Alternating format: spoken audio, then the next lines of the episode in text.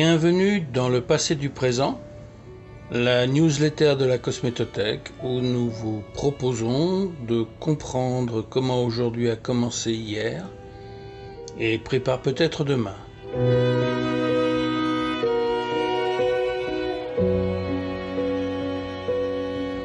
Le retour de la peau sensible. Un chanteur français bien connu disait dans un de ses succès Il y a des mots qui reviennent sans cesse dans les mots de tête. Eh bien, il en va de même de certains thèmes en cosmétique. Parmi ceux-ci, le thème de la peau sensible. Ce sujet a fait l'objet de nombreuses discussions et de communications dans le courant des années 90.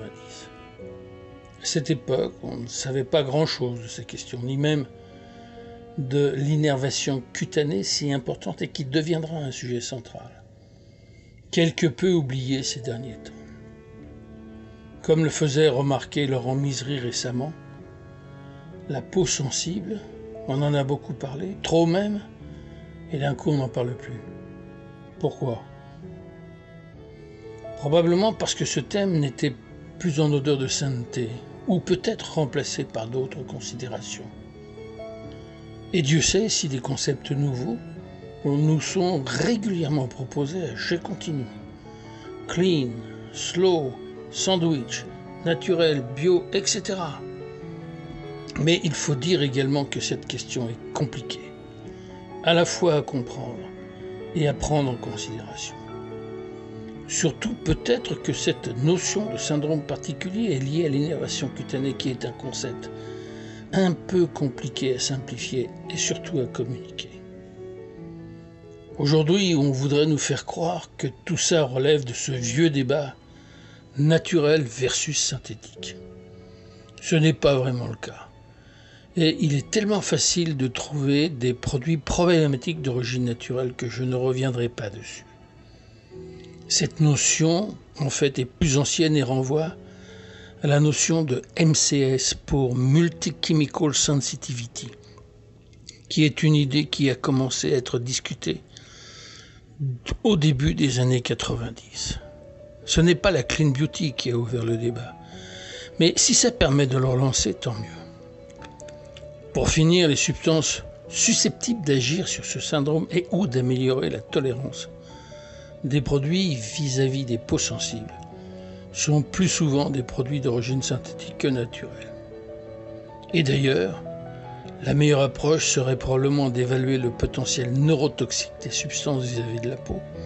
Qu'elles soient naturelles et synthétiques, on aurait peut-être des surprises, mais ceci n'a jamais été fait ou alors jamais publié.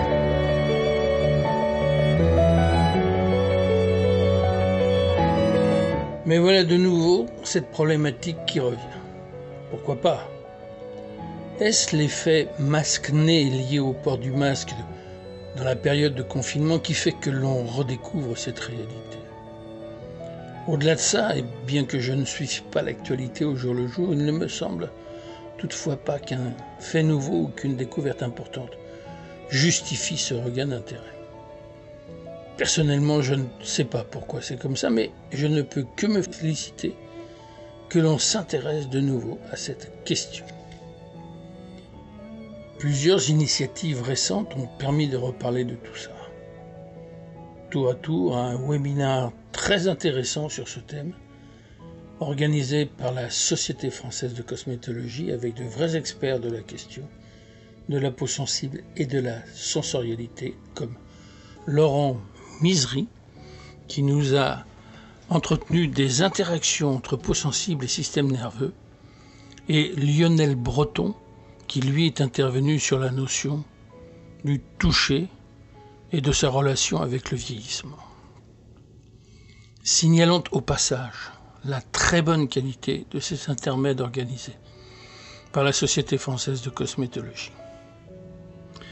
Il y a ensuite une semaine de sensibilisation à la peau sensible organisée par un fabricant à destination d'un public divers, cosméticiens, médecins, dermatologues. Le thème était Sensitive Skin Awareness Week, mais aussi des présentations de fabricants sur ce thème concernant des actifs ou des substances susceptibles de prendre en charge cette question. Ces présentations sont souvent faites sur le registre de la présentation commerciale, avec une référence à l'état de l'art relativement peu cohérente.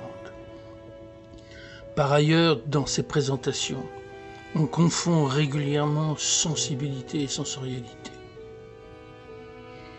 C'est une question délicate et difficile à appréhender, renvoyant à des notions pas si courantes. De plus, comme tout le monde ou presque se revendique de cet état de fait, les marques se disent mais pourquoi pas mettre une petite couche de revendication sur ce thème? Il en va comme ça de la cosmétique. Mais cette question n'est pas triviale et elle vaut mieux qu'une simple actualité. Pour ceux et celles qui voudraient mieux comprendre ce sujet, nous vous proposons un travail de synthèse reprenant des éléments historiques de cette approche qui a été publié dans les colonnes de la cosmétothèque et qui remonte au début des années 90. Une note de synthèse plus récente de Laurent Misery, un des experts académiques les plus en pointe sur ce sujet. Ces deux contributions reviennent sur l'origine et la dimension neurosensorielle de ce syndrome. Enfin, un rappel pour faire réco à un poste récent de Jean-Louis Fiacre sur les tests qui doivent être menés et qui renvoient aux dispositions publiées par l'ARPP concernant ce mode de revendication. Rappelons que l'ARPP est l'autorité de régulation professionnelle de la publicité et qu'elle édite régulièrement des règles à suivre. Nous joignons également une récente publication sur la sensorialité pour vous permettre de bien faire la différence entre ces deux notions qui, même si elles ont des points communs, n'en suivent pas moins une logique différente. Pour finir, on rajoutera l'avis positif des deux experts qui sont intervenus lors de la soirée de la SFC vis-à-vis de l'intérêt du CBD sur ce syndrome. Même si tout reste à faire, l'hypothèse vaut la peine d'être testée et cette substance trouvait peut-être là une réelle justification de son usage, plus pertinente que ce que l'on voit actuellement. Voilà. Vous retrouvez sur la newsletter de la Cosmétothèque les liens traitant de ce sujet.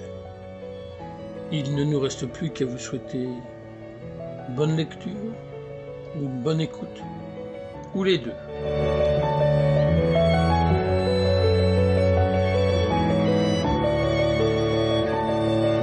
Si cette contribution vous a plu, n'hésitez pas à en parler autour de vous et de nous faire part de vos commentaires. Ce podcast est une production originale de la Cosmétothèque. Il a été écrit et présenté par Jean-Claude Le Joliffe et réalisé par Denis Cantrel. Pour ne rater aucun épisode, Abonnez-vous sur une de vos plateformes habituelles de podcast ou écoutez-les directement sur le site de la Cosmétothèque www.cosmétothèque.com.